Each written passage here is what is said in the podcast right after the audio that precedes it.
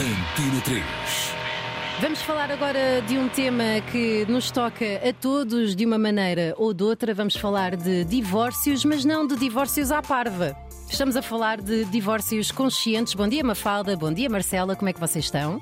Bom dia, Joana. Bom dia. Bom dia. Ficaram mais tímidas? Um bocadinho, agora Não fiquem, não fiquem. Vocês são incríveis. Têm um livro incrível, as duas. Vocês conheceram-se porque os vossos respectivos, ah, na altura, eram irmãos. Certo? ainda são. Já não Ainda são irmãos. Já, ainda são Ainda irmãos. são irmãos. Curioso, curioso.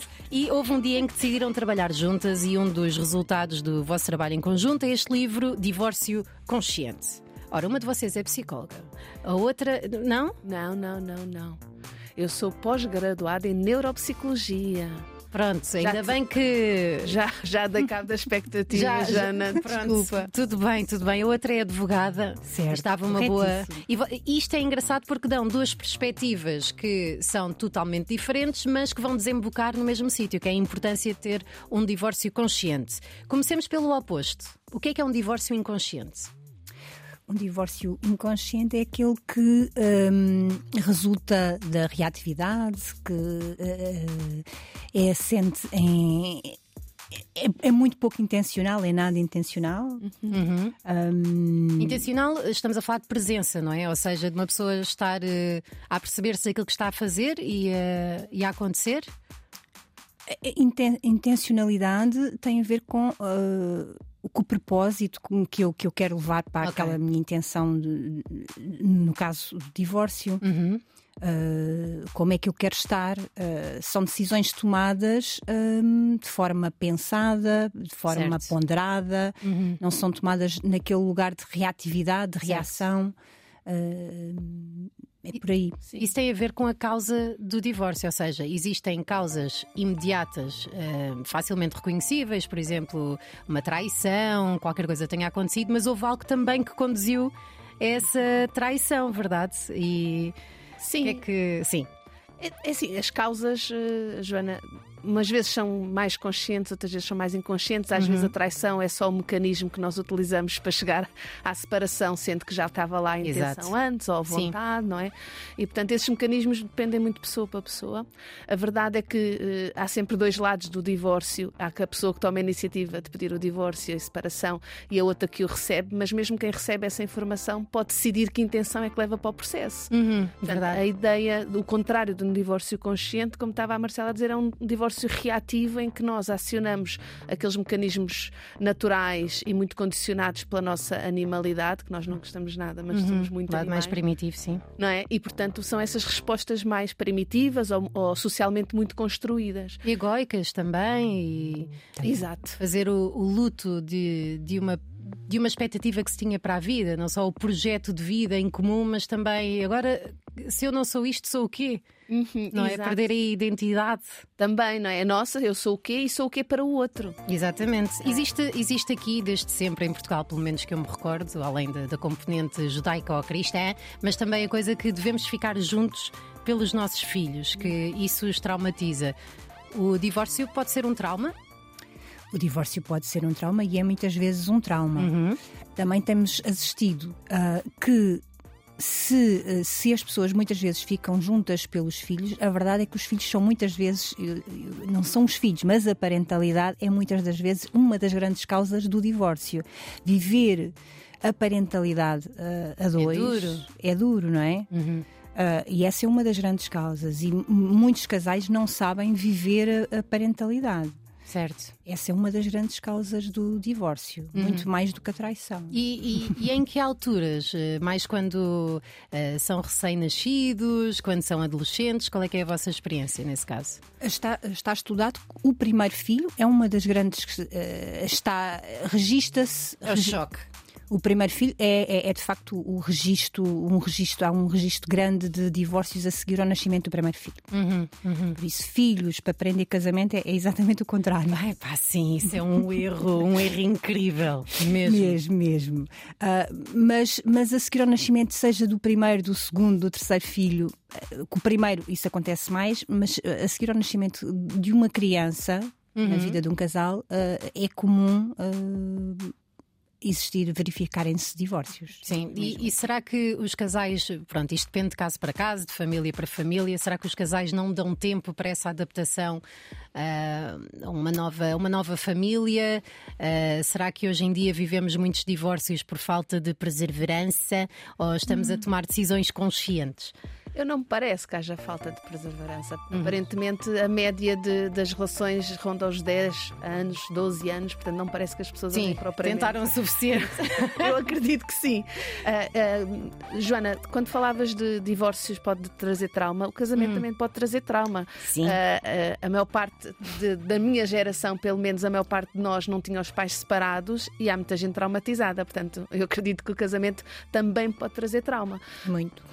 tal como o divórcio também pode ser reparador e o casamento também pode ser reparador. Portanto, no fundo, tem a ver com relações, sejam elas traumáticas ou não, e isso não tem tanto a ver com o estado civil das pessoas. Sim, verdade. E não nos podemos esquecer que a relação do casal está a servir de referência para uma relação que os nossos filhos procurem no futuro. Portanto, ainda que não discutam em voz alta, a ausência de amor, de carinho e de respeito pode ser algo que os influencia. Exatamente, exatamente. Esse deserto emocional, às vezes, que as pessoas uhum. estabelecem e vivem, pode ser terrível para o desenvolvimento dos nossos filhos. Portanto, os filhos o que precisam é de pais saudáveis, uhum. com relações saudáveis, sejam uhum. casados ou separados. Certo. Uh, eu acho que essa é a grande questão. E o que é traumático são relações litigiosas ou relações uhum. de tal maneira distantes que são uma não relação e que os miúdos ficam a assistir a isso ao longo dos anos e têm que conviver com isso. Verdade tal como a história de, das crianças serem arma de arremesso no divórcio. Na verdade, elas também são muitas vezes no casamento. Caramba. Uh, Sim, de, de, pronto, vou, vou, desvendar aqui. Da mesma maneira que vocês dão a vossa perspectiva pessoal, falam dos vossos sentimentos, da vossa experiência no livro Divórcio Consciente, o que faz com que as pessoas também estejam mais receptivas àquilo que estão a dizer, não é? Porque não estão a ler só autoras, estão a ler pessoas uh, que, que, se põem no mesmo status que nós, leitores, e portanto ouvimos com mais atenção. Uh, eu tenho, divorciei-me e divorciei muito bem só para que saibam. Fui muito bom. boa a divorciar-me. Parabéns. Uh, excelente, excelente. Nós costumamos dizer, eu e o meu ex-marido, que o segundo dia mais feliz das nossas vidas foi o divórcio. O primeiro foi o nascimento da, da nossa filha. Chegámos até a tirar uma fotografia no dia em que nos divorciámos no registro. Uh, isto talvez seja um exagero. talvez seja uh, demasiado, mas o que, é que, o que é que sentem? qual é a diferença entre um casal que se divorcie conscientemente e um casal que não se divorcie conscientemente? Ou seja, seja, que características é que vocês veem uh, naqueles casais que conseguem fazê-lo de forma mais, mais tranquila? Eu acho que uh, duas grandes características de casais capazes de fazer um divórcio consciente, ou seja, uhum. tal não reativo e fazerem como tu fizeste assim, Sim. um momento, eu não sei se é excessivo, no fundo é um momento que nós marcamos de olha, a partir de agora vamos fazer disto uma coisa especial daqui certo. para a frente, certo. ainda que seja separados. E ficámos aliviados.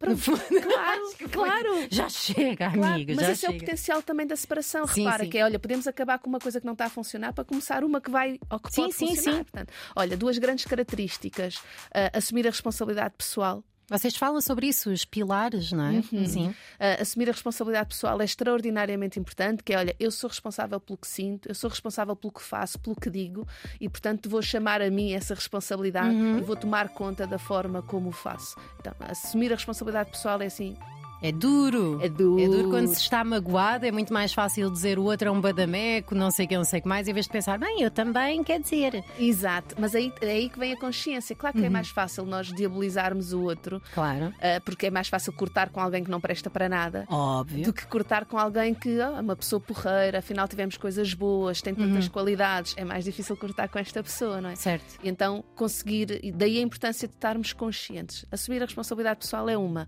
A outra é conseguirmos lidar com o nosso ressentimento, não é? Sim. Sim. Olha, ele até aqui está. As certo. pessoas que conseguem fazer um divórcio consciente não quer dizer que não estejam ressentidas. Lidam é com o ressentimento de uma forma diferente. Que é, certo. olha, eu tomo conta do meu ressentimento, o meu ressentimento não toma conta de mim.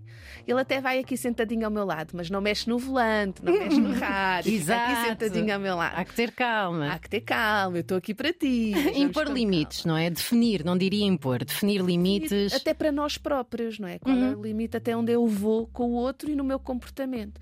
Claro que às vezes apetece muito dizer determinadas coisas mas aí vem a consciência. E para quê? Para quê? Isto é? serve para quê? Serve para quê? É para quê? Com que propósito? Como advogada, uh, vês alguma transição de quando os casais ou quando alguém te, te procura para, para um divórcio no processo e contribuis para isso de alguma maneira?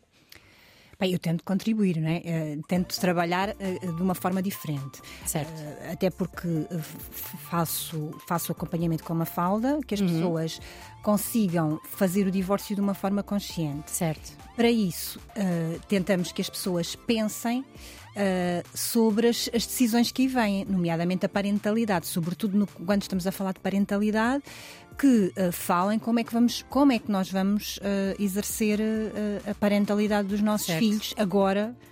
neste registro diferente. Sem recorrer ao tribunal, se calhar primeiro tentar um acordo mútuo às vezes, às vezes sim, às vezes sim, outras vezes não, porque às vezes perde-se, uh, porque às vezes quando não há, não é possível conversar, há, uhum há uma pessoa que quer muito fazer, fazer, falar, fazer as coisas a bem, mas a outra não está disponível. Claro, é duro. E, e, e, nesta tentativa, às vezes quase incansável e esgotante, de tentar trazer uhum. outra pessoa para a conversa, se a outra pessoa não está receptiva, Certo. Às vezes temos que ir para o tribunal. Não, claro, sim. claro, mas se calhar qual é que é a norma atualmente no que toca à custódia uh, no tribunal. Sei que até há uns anos era ficarem uh, desejavelmente com a mãe, por exemplo, não se dava tanta importância à presença hum. do pai, mas agora estamos mais na custódia alternada? Nós, neste momento, falamos em residências, okay. sobretudo. Nós temos, eh, no nosso ordenamento jurídico, nós temos atualmente o exercício das responsabilidades parentais, a regra é que seja conjunto. Uhum. O exercício, ou uhum. seja, os, os pais, nas questões de particular importância, naquelas que efetivamente têm um impacto na vida dos filhos, certo. não nas questões de vida corrente, uh, uh, devem decidir conjuntamente, tal e qual como, como os, os pais casados. Certo. No que toca à residência dos filhos, nós temos uh, atualmente uma orientação que não é vinculativa, não resulta da lei, uma orientação que, em princípio, em princípio, deverá, sendo possível, e os pais estando, tendo disponíveis para isso, deve-se optar por uma residência alternada. Agora, isto não serve todas as famílias nem todas as crianças, não é? Pois, é isso, é isso. Uh... Tendencialmente, os tribunais, efetivamente, uh, estão. A orientação é numa residência alternada, mas temos pais que vivem a quilómetros de distância, temos pais. Uhum que também não têm, não têm a mesma disponibilidade emocional. Também, claro. Não é? Uhum. Para... Podem ser opa, podem gostar imenso dos filhos, mas não têm não a mesma disponibilidade. capacidade, ou até porque não tiveram essa referência quando eram mais Exato. novos uh, uh, na família. Disso, o ideal, e, e, nós, nós nos processos que acompanhamos, uh, temos de tudo. Temos residências alternadas de 50-50, residências alternadas de 60-30 de tempo. Olhem, como Sim. filha de pais divorciados, uma dica que eu posso dar, ou pelo menos que, que, me facilitou muito, é os filhos não andarem com mochilas de um lado para o outro. Ou seja, cada sítio ter eh, as próprias coisas dos filhos, as coisas poderem circular, que é para não sentirmos que, que estamos a ir de férias e que o sítio não é nosso. Entretanto, queria só voltar aqui ao vosso livro, Divórcio Consciente. Estamos a falar com Mafalda Correia e Marcela Almeida. Vocês também propõem alguns exercícios ao longo do livro para apelar a esta consciência. Portanto, para quem esteja agora a pensar em divorciar-se, uh, começa aqui por, eh, pelo vosso livro para, para pensar um bocadinho, para avaliar a sua responsabilidade, para tomar conta da sua própria culpa, porque a culpa faz muito parte deste processo, não é? Uhum. Sim a culpa, a culpabilidade, a culpabilização, isto é em várias direções, não é? Certo. Uh, sim, faz parte, é mais uma, uma das formas reativas uhum. que temos perante as situações e que também convém, e que pode ser um portal, agora estamos aqui conscientes de que nada vou levitar. Já, sim, exato. Um portal... Quer dizer, tem a Micaela Oven no prefácio, portanto já, já falamos de mindfulness aí, sim. Mas pode ser um, um, ótimo convite também para explorar o que é que se passa dentro de nós, o que é que está a acontecer uhum. comigo, de onde é que vem esta sensação de culpa. Uhum uhum. que pensamentos é que estão a vir, que emoções é que A autorresponsabilização vem do autoconhecimento, não é? Pronto, Também. exatamente. Aliás, eh, é outra das características uh, de quem consegue fazer processos mais conscientes, em princípio, tem uma melhor capacidade de autoconhecimento, mais competências de autoconhecimento, de autorregulação. Uhum. Uh, e, e, o divórcio também convoca para isso, não é? Porque é um momento em que está tanta Aquilo coisa a mudar. Que se também pensa é que poderá, é janeiro ainda poderemos ter uh, algo. Esperem, estamos aqui a ter uma jornalista a meio, muito entusiasmada entusiasmada, mas já, já se foi embora, já, já foi convocada para, para a saída, não se preocupem. Okay. Uh, Deixa-me só interromper para, para dizer o seguinte: para quem esteja, esteja a ouvir este livro Divórcio Consciente, não é uh, um apelo ao divórcio a torto e a direito. É assim, para quem se queira divorciar, está aqui o Divórcio Consciente e uh, já agora aproveitem, leiam este livro. Se uma das vossas resoluções para 2024 for serem mais felizes em separado, isso pode acontecer e pode ser o melhor para a vossa família. Meninas, Mafalda Correia, Marcela Almeida, muito obrigada por terem vindo. Até à próxima e quero essa promessa de ser convidada no vosso podcast, já agora que tem o nome de. GP3S Divórcio Consciente. Podem ouvir e saber mais. Obrigada, obrigada.